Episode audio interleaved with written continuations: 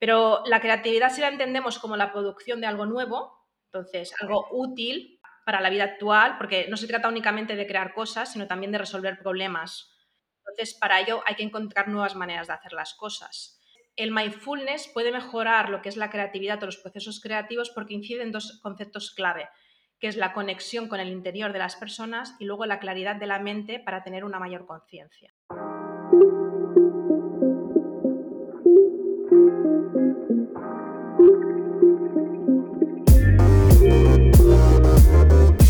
Hola a todos y bienvenidos al episodio número 22 de Hipercreativo. Mi nombre es Roxana Kruger y hoy me acompaña Mati Rebasa. Mati es maestra de Reiki y experta en mindfulness. En su estudio Dharma 360 se enfoca en el bienestar y el desarrollo personal desde la vertiente energética, mental y emocional. Aunar mente, cuerpo y alma para vivir mejor se ha convertido en su profesión y en su pasión. Nos contará qué es el mindfulness, sus principales beneficios y cómo introducirnos en su práctica. Además hablaremos de cómo el mindfulness puede ayudarnos a desarrollar nuestra creatividad y mejorar nuestro proceso creativo. Te recomiendo que escuches hasta el final del episodio ya que incorporamos una meditación para que puedas comenzar la práctica ya mismo. Espero que disfrutes de esta conversación y ahora sí, vamos a la entrevista.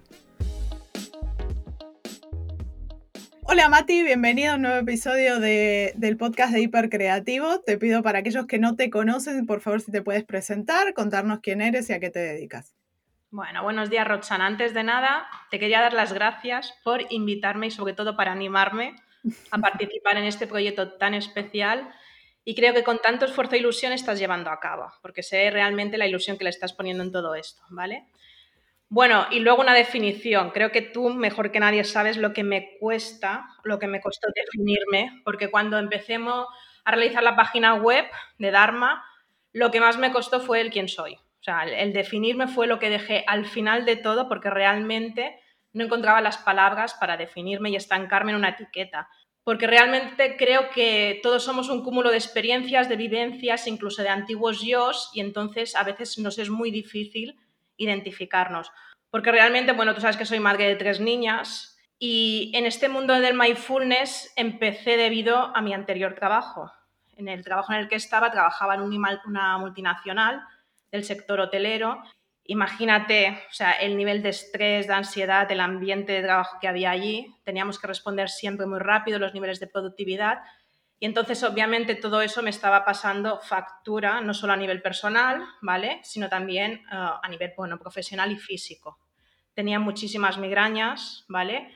No conseguía vivir el día a día y hubo creo que tres puntos en este cambio que hice. Uno fue, me acuerdo, eh, una vez que mi marido se fue tres semanas de viaje, yo tenía en ese momento dos hijas, y lo típico que tenía que llegar a todo y de buena mañana tenía que llevar al cole, a la guardería, yo tenía una reunión a primera hora de la mañana y tenía que llegar a las 8 de la mañana y entonces era todo el tiempo, venga, rápido, rápido, rápido. Era como iba súper acelerada y en el momento de salir a la calle me giré y vi la cara de mis hijas.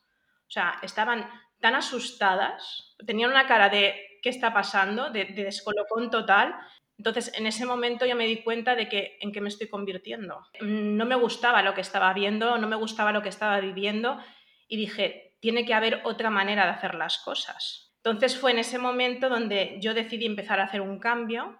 Al principio lo típico, haces cursos de coaching, de programación neurolingüística, me apunté a yoga porque digo, bueno, a ver, ¿qué es lo más adecuado? Lo que más aceptaba mi mente en ese momento fue ir a yoga, pero claro, luego obviamente después del yoga pues vino la meditación, el mindfulness, el reiki, cuando entras en este mundo ya es como que ves diferentes cosas y no sabes para dónde tirar, ¿no? Ese fue realmente eh, lo que me hizo decir, decidirme decir, voy a cambiar.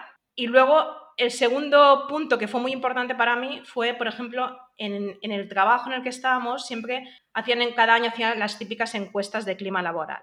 Entonces llegó la de ese año, obviamente era peor que la del año anterior, y yo en ese momento, claro, ya llevaba un proceso de cambio importante, sobre todo con mindfulness, veía los resultados en mí y entonces dije, oye, ¿y por qué no intento como acción de mejora de clima proponer que se haga, bueno, un grupo, ¿vale? De meditación o de mindfulness me lancé, fue esto que digo, me lancé y empecé a hacer un proyecto para venderlo dentro de la empresa de bienestar corporativo. Eso me costó dos años. O sea, fíjate si soy constante, me costó dos años porque la gente en, estas empresas son muy jerárquicas. Entonces tocaba muchas puertas, a la gente le interesaba muchísimo, pero nadie quiere apostar por algo por si acaso fracasa, porque luego, si va bien la medalla me la pongo, si fracasa, pues a la cabeza de turco. Pero bueno, en, el camino el universo me puso gente, encontré gente que me ayudó y al final tocamos la puerta correcta y me aprobaron ese proyecto. Para mí eso fue genial porque dentro del horario laboral hacíamos que la gente pudiera meditar y luego también un apartado que hicimos fue el Reiki. Con todo eso, yo personalmente estuve ocho meses uh, haciendo mindfulness en la empresa y hacía cinco sesiones semanales con grupos de 15 personas, o sea, imagínate, llegué a hacer mindfulness a unas 70, 75 personas de todos los niveles jerárquicos de la compañía. Entonces, ahí te das cuenta realmente de cómo empezó la gente en la primera sesión y cómo estaba la gente después de ocho meses. Digo ocho meses porque realmente fue algo constante y realmente se acercaron muchas posturas, la gente redujo muchísimo el estrés y obviamente las encuestas de clima mejoraron muchísimo. Recursos humanos cada X tiempo nos enviaba a hacer indicaciones, los indicadores, las encuestas para ver realmente si continuaban con eso o no. Obviamente, después de todo eso, ¿vale? Que vino, pues que yo seguía haciendo mi trabajo del día a día y lo estaba compaginando. Entonces llega un momento que ese equilibrio se pierde, porque te das cuenta de que lo que estabas haciendo antiguamente ya Mm, no es lo tuyo. Entonces tiraba más para lo otro. Entonces, en una clase que estaba dando de el propósito de vida, la misión de vida, el Ikigai y el Dharma, explicaba a todo el mundo lo que era.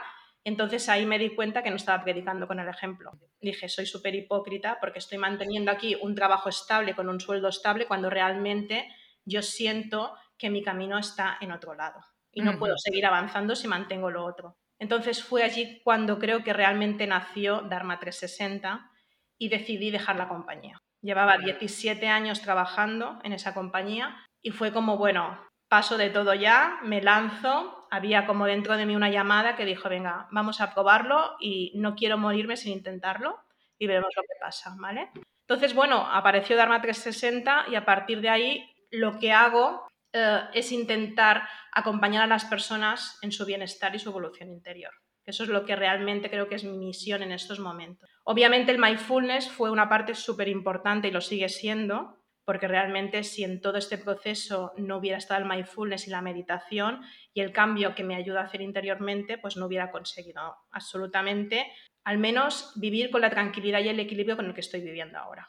Genial, ¿no? Sí, ha sido súper interesante porque creo además que muchísima gente se va a sentir identificada en esto de, del cambio, sobre todo de carrera, que en el caso de, teniendo en cuenta que este podcast quizá está más orientado a la parte de creativos, muchos creativos se van a sentir identificados en esto de haber cambiado de carrera o de sentirse que no están donde deberían estar y que quieren pivotar, digamos, hacia otra cosa. Así que creo que eso es súper importante. Y quería primeramente traer eh, a colación esto porque creo que hay quizá mucha gente que todavía no lo comprende eh, y obviamente también después orientarlo más a la parte de lo que es creatividad.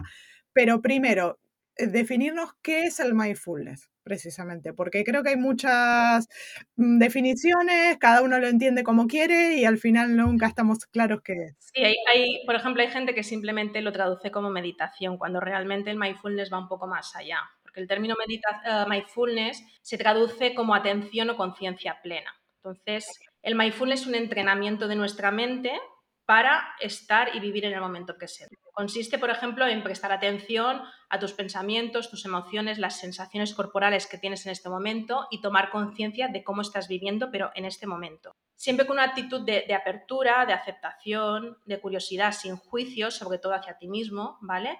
Y bueno, todo eso es como yo siempre digo, si entrenamos nuestro cuerpo y vamos al gimnasio y nos alimentamos para estar sanos, obviamente, si tenemos cuerpo, tenemos que también alimentar y entrenar nuestra mente, no dejarla a un lado. Entonces, el mindfulness lo, lo que te ayuda es estar y vivir en el presente, no ir divagando en el pasado, porque siempre nos comemos la cabeza en qué pudo ser, por qué, por qué, y el futuro. Entonces, es que no, se nos pasa la vida. entre el pasado y el futuro y no vivimos, ¿no? El origen del mindfulness realmente no es algo nuevo, porque tiene una antigüedad de más de 2.500 años, porque se basa en la, tradición budista y en las prácticas de meditación zen y vipassana. Y el fundador es John Kabat-Zinn. John Kabat-Zinn eh, es, un doctor, bueno, es un doctorado en medicina molecular y entonces él empezó a ver los beneficios que tenía en él y lo que decidió fue coger todo eso y occidentalizarlo. Y en eso lo juntó con diferentes aportaciones de la ciencia actual y fundó lo que es la Clínica de Reducción de Estrés de Massachusetts en el año 1979. ¿no? A partir de ahí, pues empezó ya a expandirse lo que es el término mindfulness tal y como lo conocemos hoy en día. ¿no? Yo eh, en mis clases de mindfulness siempre digo que a veces para mm, definir algo lo mejor es decir lo que no es. Entonces yo, por ejemplo, siempre digo a la gente cuando llega que mindfulness no se trata de una técnica de relajación, porque mucha gente viene y se cree que era mindfulness y se va a relajar completamente. Entonces le choca un poco cuando le digo, mindfulness no se trata de una técnica de relajación.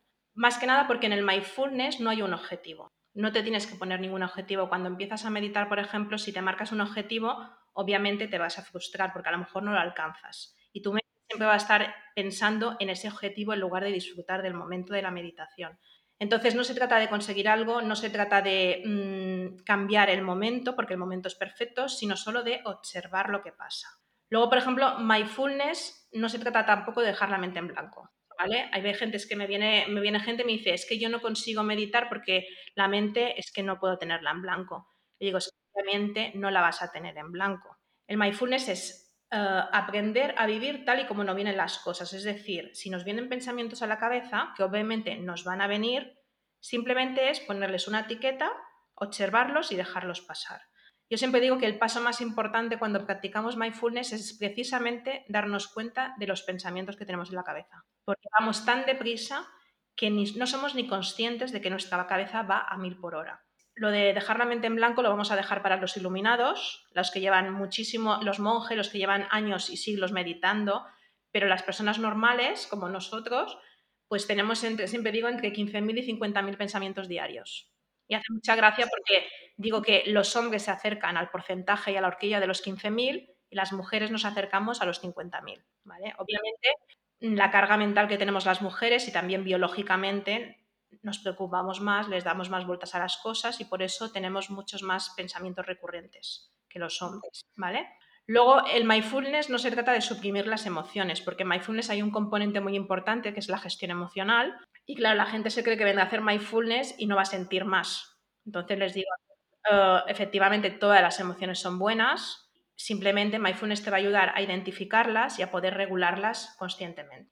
Y luego tampoco, y también les digo que no es un método para no vivir más situaciones estresantes, porque la gente dice, voy a mindfulness, ya no voy a vivir estrés. Obviamente no es una varita mágica. Lo que el mindfulness nos va a ayudar es, a pesar de las tormentas de estrés y a los malos momentos que podamos tener, aceptarlos, ¿vale?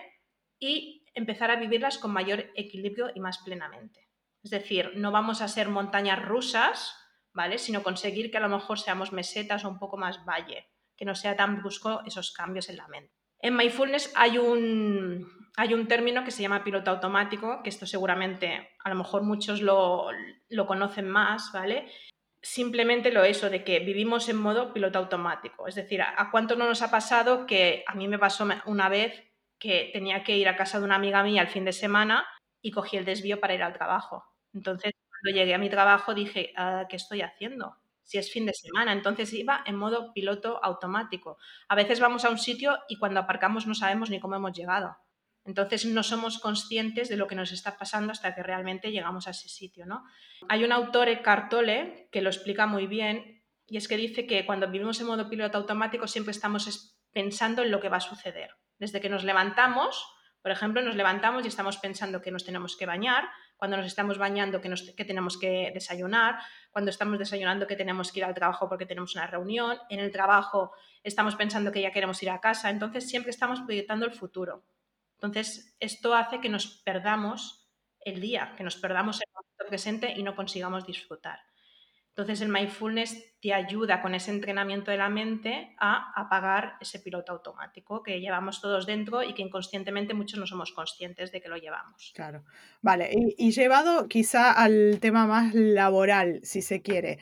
Eh, si tienes ah, tres, cuatro cosas que ya has contado algunos de los beneficios, que por ejemplo apagar esto del piloto automático, pero ¿qué cosas has visto, qué cosas has vivido precisamente para mm, hacerlo quizá más práctico para que la gente lo entienda, porque no sé a veces si se entiende del todo esto de vivir el momento presente, porque creemos que sencillamente por estar en un lugar ya estamos viviendo el momento presente y creo que nos hemos dado cuenta todos que con el tiempo no es así. Entonces, ¿qué implica? Claro, son cosas tan sencillas que a veces lo explicas y dices, pero qué tontería. Pero es que realmente, por ejemplo, yo siempre digo, esta semana vamos a practicar una ducha consciente. Claro, la gente se me ríe, pero digo, ¿cuántas veces cuando te estás duchando realmente te estás duchando? Cuando nos duchamos, obviamente, es un momento que mucha gente me dice, es que cuando me estoy duchando estoy tranquilo y estoy pensando en la solución de el problema que tengo de no sé qué, o si me ocurre en la reunión del trabajo decir esto, o cuando me encuentre con esta persona, qué es lo que le voy a decir o le voy a hacer. Entonces, hombre, realmente no te estás duchando. Okay. ¿Vale? Estás en la reunión, entonces, ¿realmente tú estarías en una reunión duchándote? Obviamente no cuando te duches, simplemente es siente la temperatura del agua, siente el olor del jabón, la espuma. Entonces, ese momento de decir, bueno, estoy aquí y, todos mis sentidos están en este momento. Sobre todo las sensaciones corporales. Si te viene un pensamiento, obviamente, pues es lo etiquetas. Por ejemplo, me viene un pensamiento de reunión, vale, etiqueto muy, muy bien, tengo una reunión, pero ahora es mi momento de, de ducharme y de disfrutar este momento. Luego, por ejemplo, también nos tomamos un café. Hay veces que les digo, vamos a hacer un desayuno consciente. Me dicen, yo no tengo tiempo de hacer un desayuno consciente, me tomo un café y ya está. ¿Vale? Es que con un minuto de café lo puedes hacer conscientemente, no pensando todo el tiempo. Entonces es a lo mejor mientras te preparas el café, pues tomar conciencia de que estoy poniendo la cápsula, el aroma que desprende ese café, luego también la espuma, la temperatura, el, el gusto de, ese café, incluso el color de la taza, es poner, es poner todos los sentidos que tenemos, ¿vale? En, este momento presente y sentirlo. Es un minuto, pero es un minuto de conciencia plena y eso ya es un entrenamiento de la mente, porque te estás desconectando del piloto automático. Y ese entrenamiento, ahora yo llevándolo a, una parte más de creatividad, que era también donde me interesaba llegar. ¿Cómo has notado o cómo crees que puede afectar, que creo afectar de manera positiva, lo digo, eh, o mejorar en este caso, eh, ¿Cómo podemos ayudarnos del mindfulness para mejorar la creatividad y lo que pueden quizás ser procesos creativos, sobre todo esto encarado a diseñadores, que en muchos casos eh, eh, sí que se habla esto un poco del tema del flow, a veces de que es central en ese modo en el que se te pasa el tiempo y tal, pero creo que en muchos casos es difícil entrar y sobre todo en ambientes corporativos o gente que está in-house, que trabaja también como diseñador dentro de alguna empresa, sobre todo se le complica más, pero creo que también al freelance, a este que trabaja solo, eh, que en muchos casos va como resolviendo problemas sobre la marcha todo el tiempo. Entonces, Vamos apagando fuegos. Exacto, entonces creo que tampoco hay demasiada conciencia en muchos casos en esa manera de trabajar. Entonces, ¿cómo podríamos unir precisamente este mindfulness a la creatividad? Yo a lo mejor para, explicarlo, aunque no soy una experta en, en, en creatividad, ¿vale? Entonces, el concepto de creatividad, aunque es muy difícil de, definir, de hecho, te preguntaras a quién preguntaras, todo el mundo tiene un concepto de creatividad, pero la creatividad si la entendemos como la producción de algo nuevo, entonces algo útil eh, para, para, la vida actual, porque no se trata únicamente de crear cosas, sino también de resolver problemas. Entonces, para ello hay que encontrar nuevas maneras de hacer las cosas. Entonces, el mindfulness puede mejorar lo que es la creatividad o los procesos creativos porque incide en dos conceptos clave, que es la conexión con el interior de las personas y luego la claridad de la mente para tener una mayor conciencia. Entonces, eh, por ejemplo, el mindfulness se basa mucho en la incubación creativa de Graham Wallace. ¿Vale? Ahora me pone un poco así científica, ¿vale? Pero eh, Graham Wallace era un pensador, un psicólogo, que publicó El arte del pensamiento. En este libro del arte del pensamiento en lo que dijo que los momentos de descanso y de pausa son esenciales para nuestra mente, para nuestra mente creativa. El pensamiento creativo, según él, tiene cuatro fases y que son el marco donde hay una técnica que se llama proceso creativo, según él, ¿eh? porque luego esto uh, hay muchas técnicas diferentes. Pero el mindfulness básicamente en este proceso creativo uh, está la fase de información o preparación, la fase de incubación de la idea, luego está la fase de iluminación, el eureka que decimos, he tenido la idea, y luego un poco la fase de verificación, que es cuando ya entramos y lo ponemos en producción o nos topamos con la realidad, ¿vale? Cada uno de estos procesos en mindfulness nos puede ayudar. Por ejemplo, en la fase de, información o de preparación es cuando recopilamos ideas. Eh, investigamos, recopilamos ideas, hacemos los brainstorming, las tormentas de ideas, ¿no? En este proceso lo que requiere es que soltemos prejuicios e ideas preconcebidas, porque obviamente si soltamos esos prejuicios y limitaciones, pues nos permitimos que surjan cosas nuevas. Hay un estudio de, una psicóloga que se llama Colzato, creo, ¿vale? Entonces comprobó que las personas que meditaban aumentaban el proceso de pensamiento divergente. El pensamiento divergente es la capacidad de relacionar ideas. Durante esta fase de recopilación de información, la meditación obviamente nos puede ayudar a tener mayor capacidad para relacionar esas ideas. Luego lo que es la fase de incubación es la más importante y es la que la gente a veces no le da importancia. Entonces es cuando ya hemos tenido todas esas ideas posibles, es hora de desconectar. Y aquí realmente es cuando el mindfulness mm, nos ayuda muchísimo. Entonces es el momento de dormir, de descansar, de disfrutar de la vida, porque en paralelo y por detrás el cerebro se está encargando de organizar tu memoria y de preparar el escenario para una visión creativa. Aunque no lo creamos, porque a veces creemos que cuando no hacemos nada, pues entonces estamos perdiendo el tiempo, cuando realmente es la parte más importante. El mindfulness en esta fase lo que hace es que nos ayuda a desconectar, obviamente. Nos ayuda a relajarnos y a no obsesionarnos con el problema y la posible solución. Dejar que le demos vueltas. Es muy probable que con una simple meditación en que nos ayude a desconectar ese momento y a reducir esos pensamientos y ese ruido mental, pues surja la idea. Muchas veces durante esa meditación surge la idea o el momento creativo de decir, pues ya sé lo que tengo que hacer o cómo tengo que juntar las piezas, ¿vale? Lo importante es que se produzca de una manera natural, no lo forcemos, porque durante este periodo de desconexión, si estamos forzando el quiero tener la solución, quiero tener la solución, al final nos vamos a bloquear. Luego viene la fase de iluminación, que es la fase que todo el mundo entiende más como el eureka o el insight, ¿vale? En este momento es cuando aparece una nueva comprensión y nos llega de golpe. O sea, al final es algo que surge de golpe, es una idea, algo que dices, ¿cómo no lo había pensado antes, no? Y el mindfulness realmente aquí nos ayuda porque tú imagínate eh, en una mente donde hay muchísimo ruido y está muy desordenada, entonces es posible que esa idea se pierda. Entonces, lo que hace el mindfulness es apagar ese ruido mental para que realmente veamos claro esa, esa idea o ese nuevo concepto para, para ponerlo en práctica, ¿vale? Entonces, apaga lo que digamos el ruido mental. Y luego lo importante, la verificación también. La verificación es cuando yo tengo mi idea genial y entonces tengo que pasar por el filtro de la realidad en la que me encuentro. Entonces también este proceso es fundamental porque durante este proceso tenemos que mantener el enfoque, la positividad, la motivación, porque realmente muchas veces ponemos una idea eh, en práctica y vemos que no es del todo lo bueno que nosotros esperábamos. Entonces entramos en un proceso de refinamiento y de aprendizaje con el error. En eso el mindfulness lo que te ayuda es a ser constante, a mantener la mente abierta, ¿vale? Y a mantenerte motivado para realmente creer en esa idea y ajustarla a lo que realmente mm, vemos que se tiene que producir. Quiero decir, al final, obviamente vamos a tener errores y dificultades y te ayudará a ir solucionándolos con mayor claridad también, ¿no? Dentro de todos los procesos, sea depende de este tipo de teoría o en otras, el mindfulness nos puede ayudar muchísimo, sobre todo a aceptar y soltar.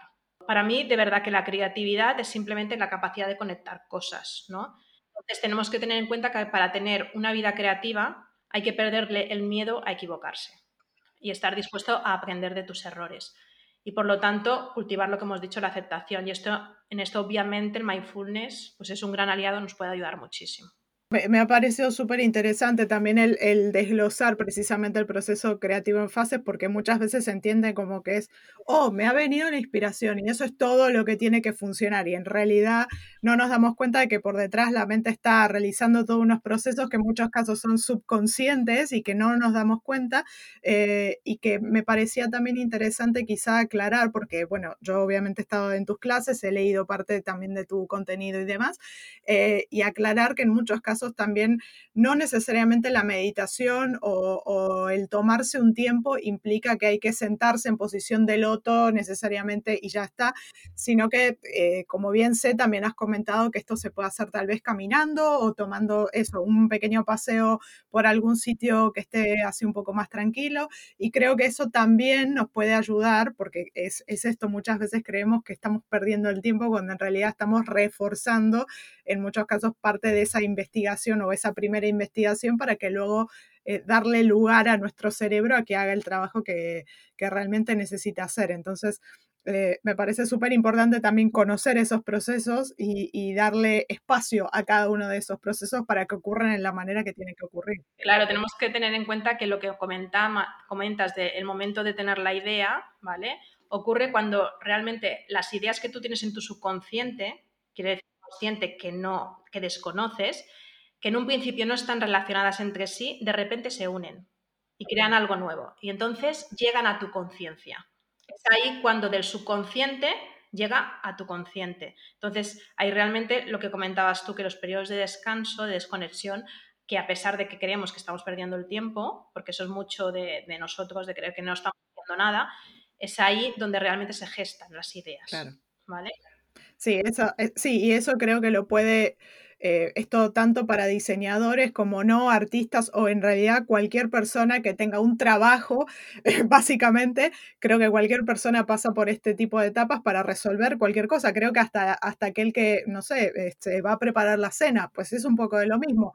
Es el pensar qué voy a hacer, es, es eh, decir, bueno, ah, tengo los ingredientes, ¿no? Eh, definir, pasar al proceso de, de, hacerlo y, bueno, básicamente luego eventualmente comer.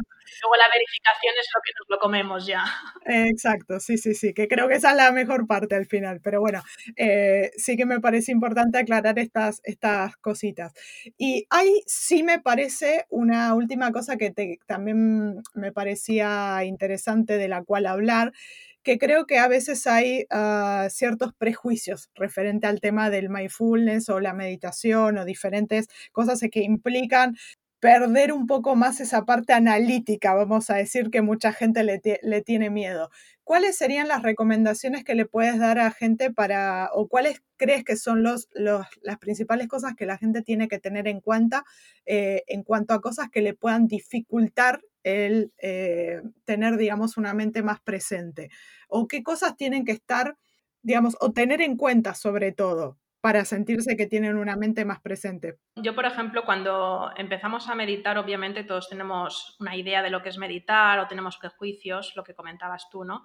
Entonces, hay que tener en cuenta que cuando empezamos a meditar, las principales dificultades que nos vamos a encontrar, aparte de nuestras creencias o pensamientos, eh, ¿vale? es nuestra mente. O sea, la mente nos va a poner un montón de dificultades y obstáculos. Y no solo con la meditación, también pasa en todo. Una persona que, por ejemplo, decide empezar a hacer ejercicio en su vida, entonces está añadiendo algo más en su vida. Entonces tiene la mente va a ponerle todos los obstáculos posibles para sacar eso, porque realmente tiene que reincorporar una cosa nueva y a la mente no le gusta eh, realmente, no le gusta perder el control, no le gusta sentir que tú estás a ver, mandando sobre ella, ¿vale? Básicamente. Obviamente, cuando empezamos a meditar, la mente pues nos va poniendo dificultades. Estas dificultades pueden ser tonterías, por ejemplo, cuando empezamos a meditar, mucha gente me dice, es que no puedo meditar porque me duermo enseguida.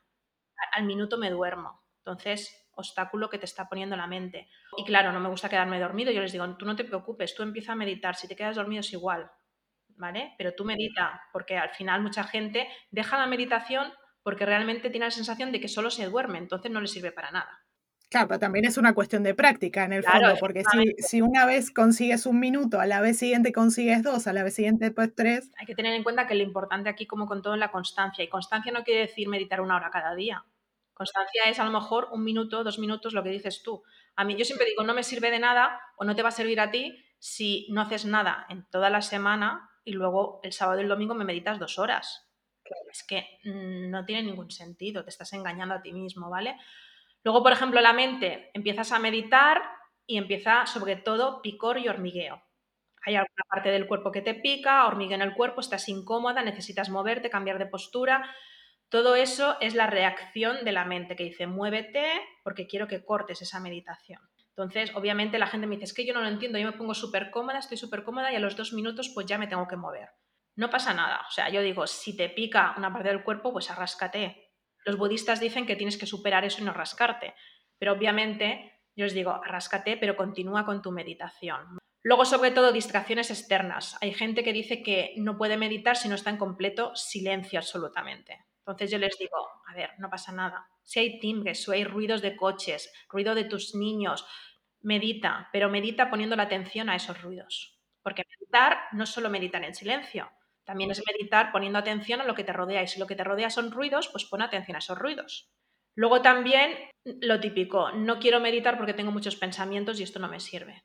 Digo, bueno, pero es lo que comentábamos antes. El primer paso y que es bueno es darte cuenta en una meditación que tienes muchísimos pensamientos. Tomar conciencia de eso precisamente. Claro, tomar conciencia, entonces, muy bien, ya has hecho el primer paso. Entonces, la siguiente meditación, obviamente, el ruido mental irá disminuyendo. No llegaremos a la mente en blanco. Llegaremos a lo mejor a los 2, 3, 4 segundos de que no veo que no tengo nada en la mente. Entonces, y eso irá en aumento. Y luego también, sobre todo, los pensamientos negativos. Lo típico es que estoy demasiado ocupado para meditar, no tengo tiempo, no puedo añadir nada más en mi vida, no soy bueno meditando, no lo conseguiré nunca, esto no funciona, no sé qué estoy haciendo. Entonces, todos esos pensamientos negativos que la mente pues, te va enviando para que tú realmente dejes de, de meditar. Yo siempre digo, porque la gente que me dice que no tengo tiempo para meditar, Buda decía que si tienes tiempo medites 10 minutos, si no tienes tiempo medita una hora. Es un poco tener en cuenta que los beneficios de la meditación, aunque solo sea de uno o dos minutos, van a ser tan grandes luego a lo largo de tu día, realmente tienes la sensación de que luego durante el día puedes hacer muchísimas más cosas, pero porque la mente ha conseguido desconectar y descansar y entonces puede estar más activa. Todas estas dificultades realmente pues la mente nos la va imponiendo y no será ni la primera, ni la segunda, ni la tercera meditación, sino que irá siendo un poco constante. Pero realmente cuando ya llevas una semana, dos semanas, entonces empiezas a ver realmente los beneficios que tiene en ti. Bueno, no sé si como me comentabas un poco las recomendaciones para empezar a meditar.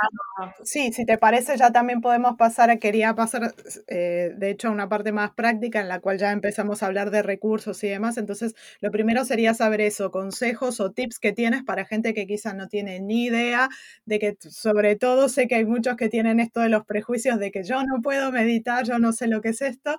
Entonces, eh, eso, darle dos o tres cositas que tengan en cuenta eh, para que eso sobre todo no caer en esto de a la primera eh, o, al primer intento ya dejarlo. Entonces, es eso sobre todo. Bueno, tú también lo has comentado, porque la gente entiende que la meditación, para meditar tenemos que estar sentados. Tenemos que estar sentados o tumbados, cuando realmente dentro de mindfulness están las técnicas formales y estáticas. O sea, una técnica formal y estática sería una meditación sentada y luego están las dinámicas. O sea, una meditación puede ser dinámica. Una persona que está haciendo yoga, una persona que realmente va a caminar, como has comentado tú, y es consciente en ese momento del paisaje, ¿vale? De sus pensamientos, de los ruidos, de las sensaciones corporales, de sus emociones, está meditando. Aunque realmente la gente no es consciente de que con un simple paseo puedes meditar. Una persona que como está comiendo conscientemente, está meditando una persona que está comunicando o hablando con una persona y está 100% atenta a la conversación, está meditando. Hay que a lo mejor quitar esos prejuicios que tú dices de que para meditar tenemos que estar tumbados. De hecho, hay muchas corrientes de, la meditación bailando, ¿vale? Hay meditaciones ocho que, son bailando. Entonces, simplemente el cuerpo. Hay diferentes maneras de, de meditar, no simplemente las estáticas. Si realmente, a ver, queremos hacer una meditación tumbada o una meditación estática o la formal, como quieras llamarla, hay que tener en cuenta varias cosas. Hay mucha gente que se cree que para meditar, pues obviamente tenemos que poner las piernas cruzadas en la postura del loto, ¿no? O estar tumbados de una manera especial. Entonces yo siempre digo que para mí la mejor postura para meditar es aquella en la que tú estés cómodo. No hay más. Quiero decir, a mí no me sirve que me ponga las piernas cruzadas y a los dos minutos te va a doler la pierna y la espalda. Premisa, está cómoda. Está cómodo, simplemente es eso, ¿vale? Luego hay que tener en cuenta que se medita con el cuerpo y no con la mente. Este concepto a veces es difícil de entender, porque realmente cuando meditamos no estamos proyectando la atención en la mente, estamos proyectando la atención al cuerpo, a las sensaciones. Y de la parte del cuerpo, sobre todo, la parte central es la respiración. Eso es, bueno, imprescindible. La meditación es en la meditación la respiración es lo más importante. Luego ya lo habíamos comentado, pero para meditar no debemos fijarnos objetivos, entonces, el objetivo, como hemos dicho, no es dejar la mente en blanco, el objetivo no es no tener pensamientos y el objetivo no es relajarse. Porque obviamente, si cuando yo empiezo a meditar mi objetivo es no tener pensamientos, cuando me lleguen cinco o seis pensamientos lo voy a dejar, porque sé que no voy a cumplir ese objetivo. La meditar es, voy a ver qué sucede. Sí, dejarse llevar un poco. Dejarse llevar, cada, cada meditación es una aventura y a ver qué pasa, a ver qué siento. Está. Luego, sobre todo, si vienen pensamientos, yo lo que siempre digo que, bueno, nos podemos imaginar tres opciones, yo explico tres, ¿vale? Tú imagínate que estás meditando y te viene un pensamiento a la cabeza. Entonces, yo lo que digo, bueno, pues pones la atención al pensamiento, pero te imaginas que tu conciencia es un cielo y el pensamiento es una nube. Bueno, viene esa nube, que es ese pensamiento. Bueno, por ejemplo, lo que comentábamos, tengo que hacer la comida. Entonces, bueno, en ese momento, bueno, muy bien, gracias pensamiento, me haces que recuerde que tengo que hacer la comida, pero ahora es mi momento, luego te atenderé. Y dejamos pasar ese pensamiento. Lo mismo lo podemos hacer, por ejemplo, pues imaginando que nuestra conciencia es un río y los pensamientos son peces de colores. Lo mismo en el pensamiento, pues cojo el pez, etiqueto ese pensamiento, pero luego suelto el pez, suelto el pensamiento y dejo que se lo lleve la corriente. Y luego ya para, mm, para empresa, que es el que utilizaba yo, entonces, es, imagínate que nuestra conciencia es una cinta transportadora en el aeropuerto, ¿vale? Y los pensamientos son las maletas. Me viene un pensamiento, cojo la maleta, uy, no es la mía, ¿vale? La dejo y el pensamiento, la maleta, que se vaya. Obviamente durante la meditación pues tenemos estas técnicas para cuando nos vienen pensamientos simplemente etiqueto y sin juzgar, lo dejo y que se vaya. Y luego, bueno, también siempre dicen que tenemos que encontrar el lugar y el momento adecuado. Yo lo giro un poco. Al final escoger el momento y convertirlo en el adecuado. Porque muchas veces la gente me dice, es que no tengo un rincón en mi casa, es que cuando digo, ahora es mi momento para meditar, pues pasa algo y ya me lo fastidia y ya no paso de meditar. Entonces les digo, coge el momento, sea cual sea, y conviértelo en el momento adecuado. Cualquier momento del día. Obviamente, si meditas por la mañana o por la noche, pues eh, por la mañana, por ejemplo, nos va a activar la meditación, nos va a hacer que durante ese día pues seamos más conscientes, estemos más activos y durante la noche lo que va a hacer va a ser calmarnos, desconectar para poder dormir mejor. Pero obviamente cualquier momento del día es bueno para hacer una meditación de 1, 2, 5 minutos y desconectar. Y lo que ya hemos dicho, constancia. Y ya está. Quiero decir, es como decir, bueno, pues voy a poner en mi agenda del día pues dos minutos o cinco minutos para meditar. A lo mejor empezamos tres veces a la semana o dos o, cada día, ¿vale? Depende de, de lo tú te vayas sintiendo y cómo quieras seguir con todo esto. Y, tampoco hay mucho más. La meditación es algo muy sencillo. Lo que pasa que, claro, tenemos una visión, pues como que es algo, mm, pues para gente que realmente tiene un nivel espiritual muy elevado o para aquel que es un poco más hippie o para pero obviamente todas estas ideas ya hoy en día, con todos los estudios científicos que hay, sobre todo cuando entró el mindfulness en el mundo de la empresa, que hubo un gran boom, y todas estas creencias ya se están, bueno, básicamente yo creo que ya han caído y, mucha gente lo practica. Entonces, pero sin ningún, no se corta. Ya la gente dice, ah, pues yo practico meditación y mindfulness, pues no pasa nada. Sí, creo que pasó algo similar en su tiempo también con el tema del yoga, que también era algo que eh, había que sí o sí hacer el om, sentarse de cierta manera, y esto era además una invocación a una religión, o sea, hubo muchísimos prejuicios, creo que en todo, como toda cosa nueva que aparece, pues al principio se, cree que solo para un grupo, pero bueno, poco a poco creo que se va, se va entrando a, a eso, a tener, a ser todos más abiertos de mente y a darnos cuenta ni que hay que ser tan puristas de las cosas quizá eh, y no crearnos en este caso sobre todo con el tema del mindfulness y la meditación de que solo lo pueden hacer unas ciertas personas que están iluminadas o que son espirituales. Entonces perder un poco ese miedo. Claro, tenemos que tener en cuenta que el 90% de los estudios científicos de mindfulness se han realizado en la última década, ¿vale? Entonces, a, pesar de que es desde el año 79 la palabra mindfulness o el concepto ya existe, realmente eh, el salto se pegó en la empresa, ¿vale? Porque el gran salto fue, llegó al mundo empresarial sobre todo para aumentar los niveles de productividad, ¿vale? Para evitar el absentismo laboral, para mejorar las encuestas de clima, porque se dieron cuenta que realmente cuando tú mejoras la vida de los trabajadores, eso repercute directamente en la productividad de la empresa. Entonces, el mindfulness allí pues dio el, gran salto porque se vio realmente, debido a estudios científicos, que aumentaba la capacidad de concentración, la memoria, la creatividad, la innovación, el poder eh, responder mejor ante problemas. Entonces, bueno, mm, fue como un gran boom que, fue en su momento y eso permitió que llegara mucha más gente el mindfulness. Súper. Y hay una cosa que me gusta mucho de ti, que siempre compartes cosas muy prácticas o, que son interesantes, que a veces son películas, en otros casos son libros o artículos o demás. Eh, hay dos o tres cositas que quizás nos puedas compartir para aquellos que quizás se quieren iniciar, eh, para que tengan una primera, un primer contacto quizá con esto del mindfulness. Bueno, a ver, yo, yo si, si quieres podemos hacer una meditación, porque al final...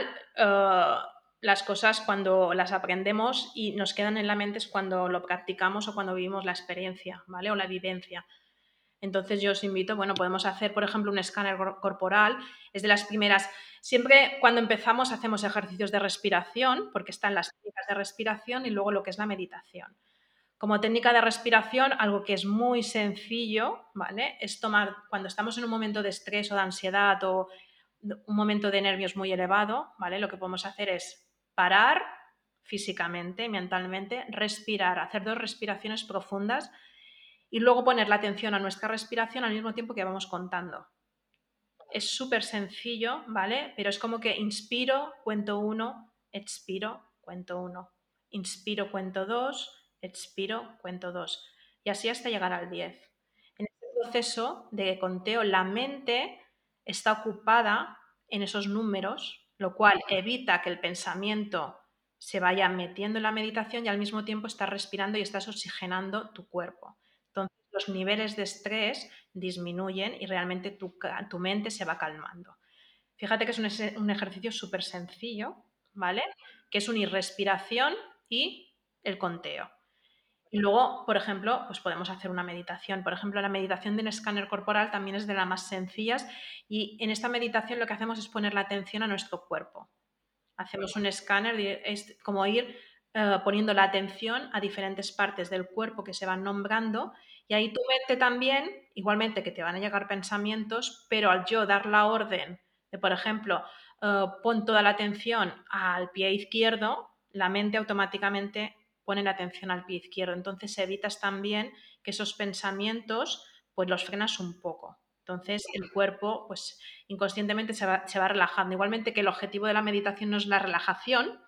Cuando meditas una consecuencia obvia es la relajación del cuerpo bueno, como, como tú veas, si quieres podemos hacer una meditación al final o ahora, como tú... Súper, sí, la vamos a incorporar entonces al final. Lo último con lo que ya quería cerrar era preguntarte, bueno, si hay algún proyecto que quieres compartir con nosotros para que te podamos seguir un poco en, ese camino, que es una pregunta que, bueno, le hago a todos los, los invitados. Bueno, obviamente, ¿vale?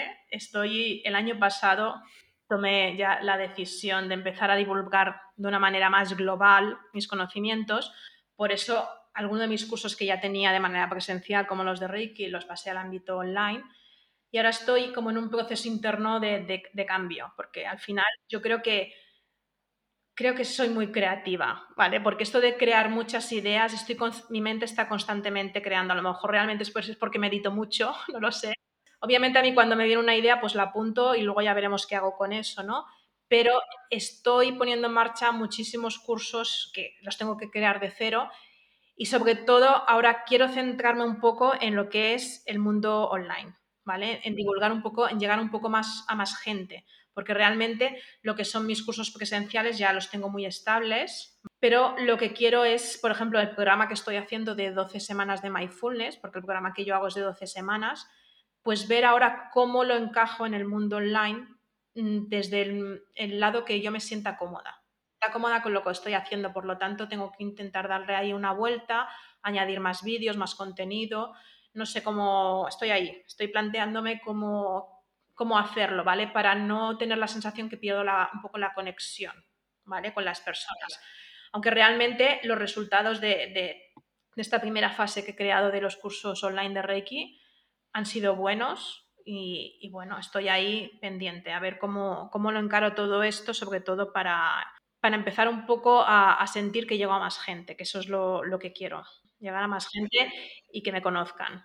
Súper, y precisamente con la idea, con la intención obviamente de llegar a más gente, entonces, ¿a qué redes sociales, por ejemplo, también la gente te puede contactar o página web, lo que quieras compartir para que precisamente puedan ponerse en contacto contigo y bueno, podamos quizá empezar a llegar a una comunidad un poquito más amplia?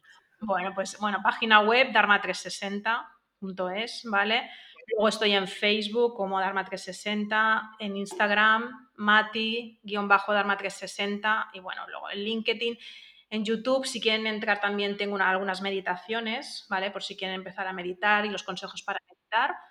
Y básicamente yo creo que son estas. Vale, súper, genial. Entonces, vale, pues entonces te agradezco muchísimo por esta, em, por todo este conocimiento que has compartido hoy en este, en este episodio. Y para la gente, bueno, que le interese, les pido que se queden un ratito después eh, para que entonces vamos a incorporar precisamente una meditación para que puedan hacer directamente eh, y ya puedan empezar a sentir un poquito, eh, quizá, si se puede, los beneficios de, de esto del mindfulness. Puedes ir cerrando los ojos lentamente y toma conciencia de la postura en la que estás.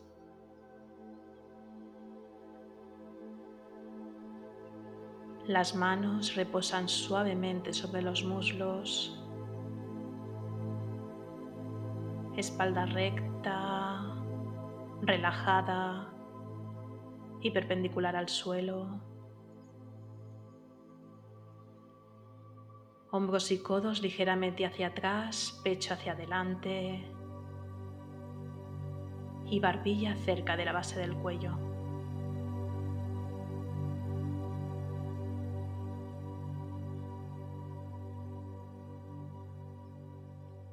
Ahora puedes realizar dos respiraciones amplias, relajadas y completas y escucha sin juzgar los sonidos que llegan del interior de la sala.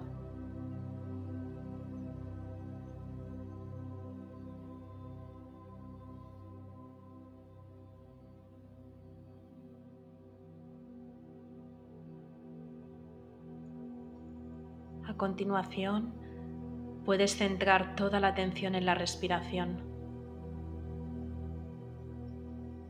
sin cambiarla sin modificarla, sin querer hacerla diferente. Simplemente observa tu respiración.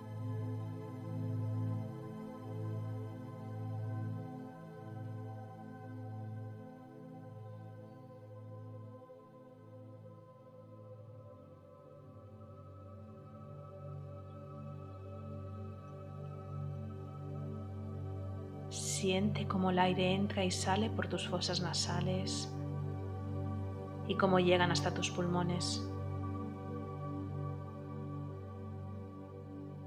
Toma conciencia del movimiento rítmico de tu cuerpo con cada inspiración y con cada expiración.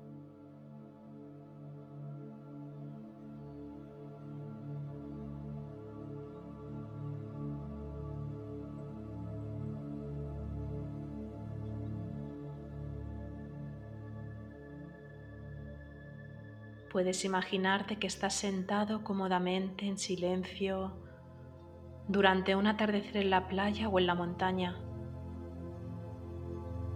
O tal vez en el salón de tu casa o en tu dormitorio con una luz cálida y tenue.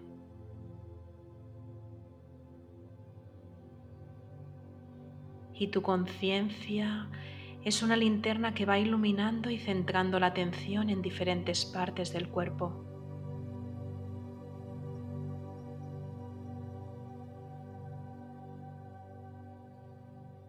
Y ahora, con la próxima expiración, baja toda tu atención a los dedos de los pies. Recorre los dedos uno a uno. Pon toda la atención a las sensaciones, sin juzgarlas, sin etiquetarlas como buenas o como malas, sin querer evitar ninguna sensación.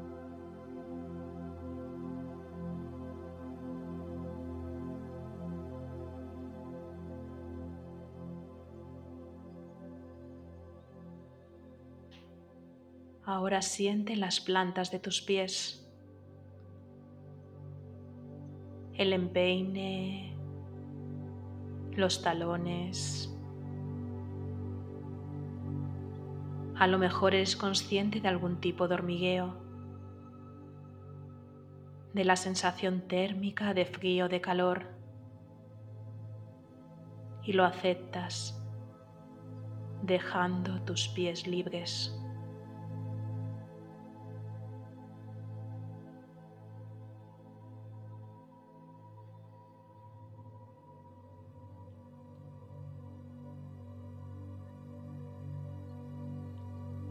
Sube lentamente tu foco de atención a los tobillos, los gemelos, las tibias. Pon conciencia en cualquier tipo de sensaciones, sean estas agradables o desagradables, sin intentar cambiar o modificar nada. Simplemente deja que las sensaciones se produzcan.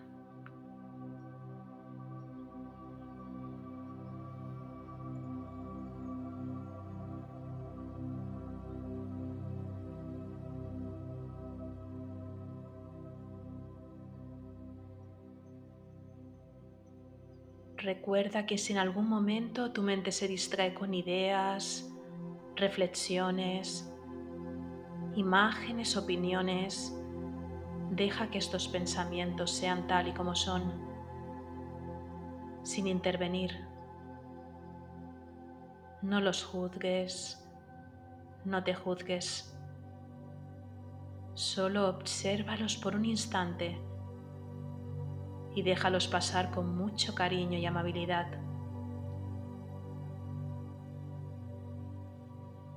Y de nuevo Vuelve a llevar tu atención a tu cuerpo y a tu respiración. Ese ancla al momento presente, al aquí y a la hora.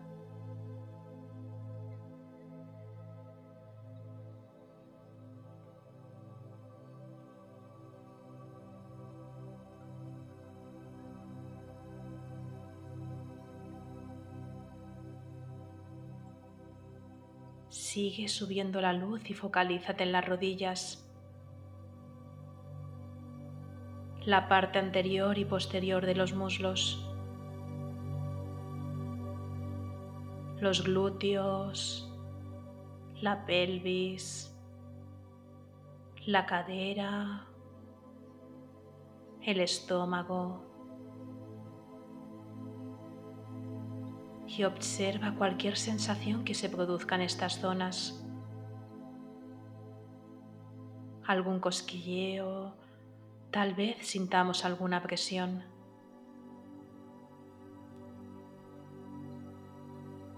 Observa y acepta con mucha tranquilidad todas estas sensaciones, incluso la ausencia de ellas.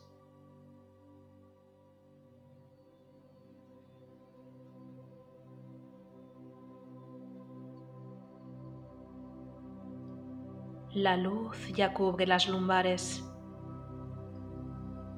la parte baja de la espalda.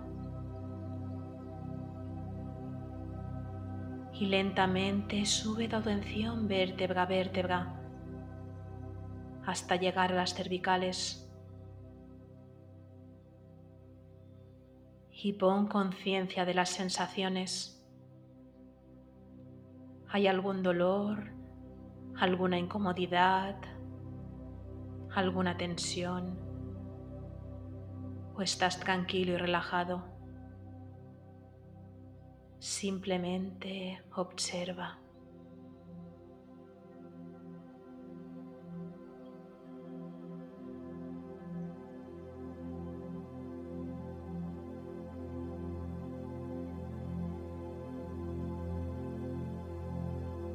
Ahora el foco de atención baja hasta los dedos de las manos y los recorremos uno a uno.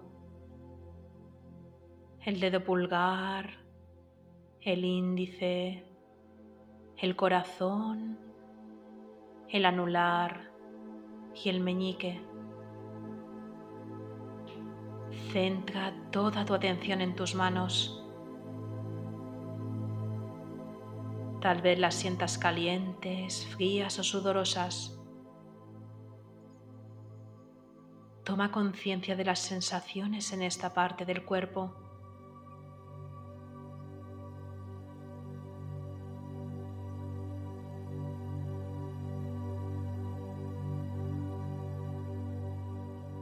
y observa cómo la luz sube y se extiende a los antebrazos, los codos, los brazos y observa cómo la luz cubre todo tu pecho.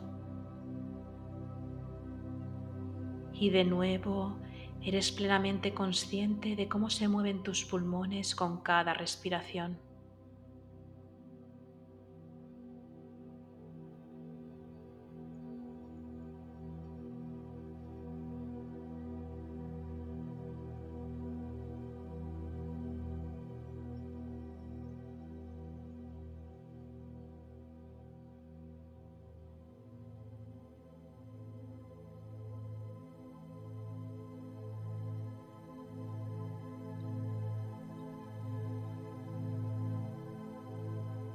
Subiendo la atención a los hombros, el cuello, la mandíbula, la boca y observa cómo por el simple hecho de prestarles atención se van relajando.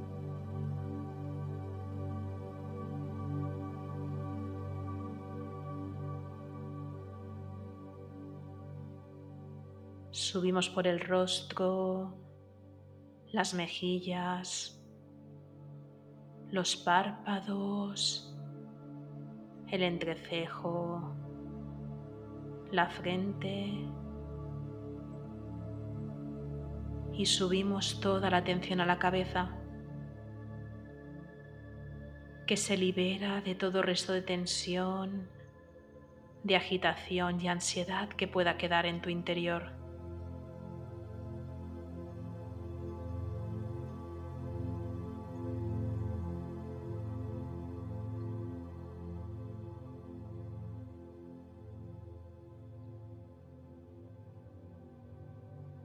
La luz ya ha recorrido todo tu cuerpo.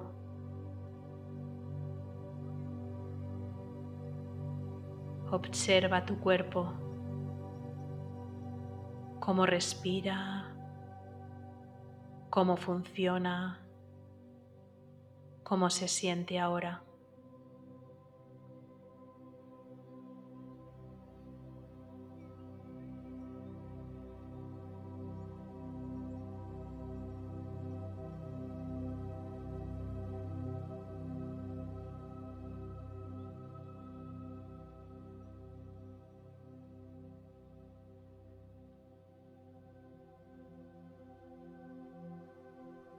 Para finalizar, te propongo que intentes llevar este estado de calma y serenidad en el que te encuentras al resto de tu día.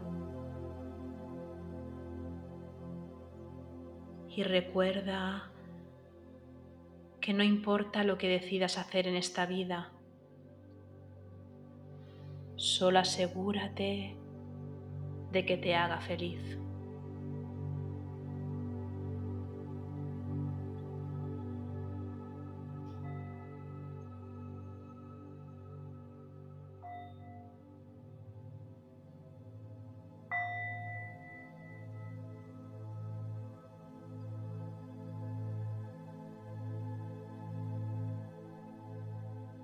Poco a poco nos iremos preparando para volver realizando dos respiraciones amplias, relajadas y completas.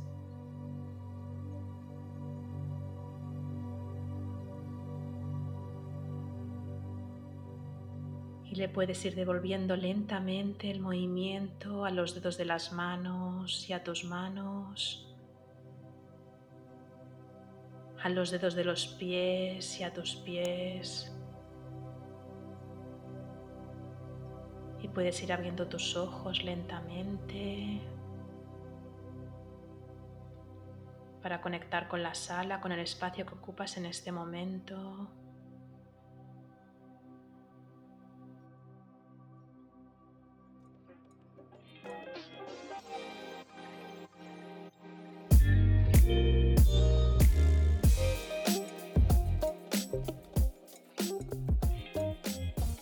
Gracias por acompañarnos. Si no lo has hecho ya, suscríbete al programa en tu aplicación de podcast favorita y recibe un nuevo episodio cada semana.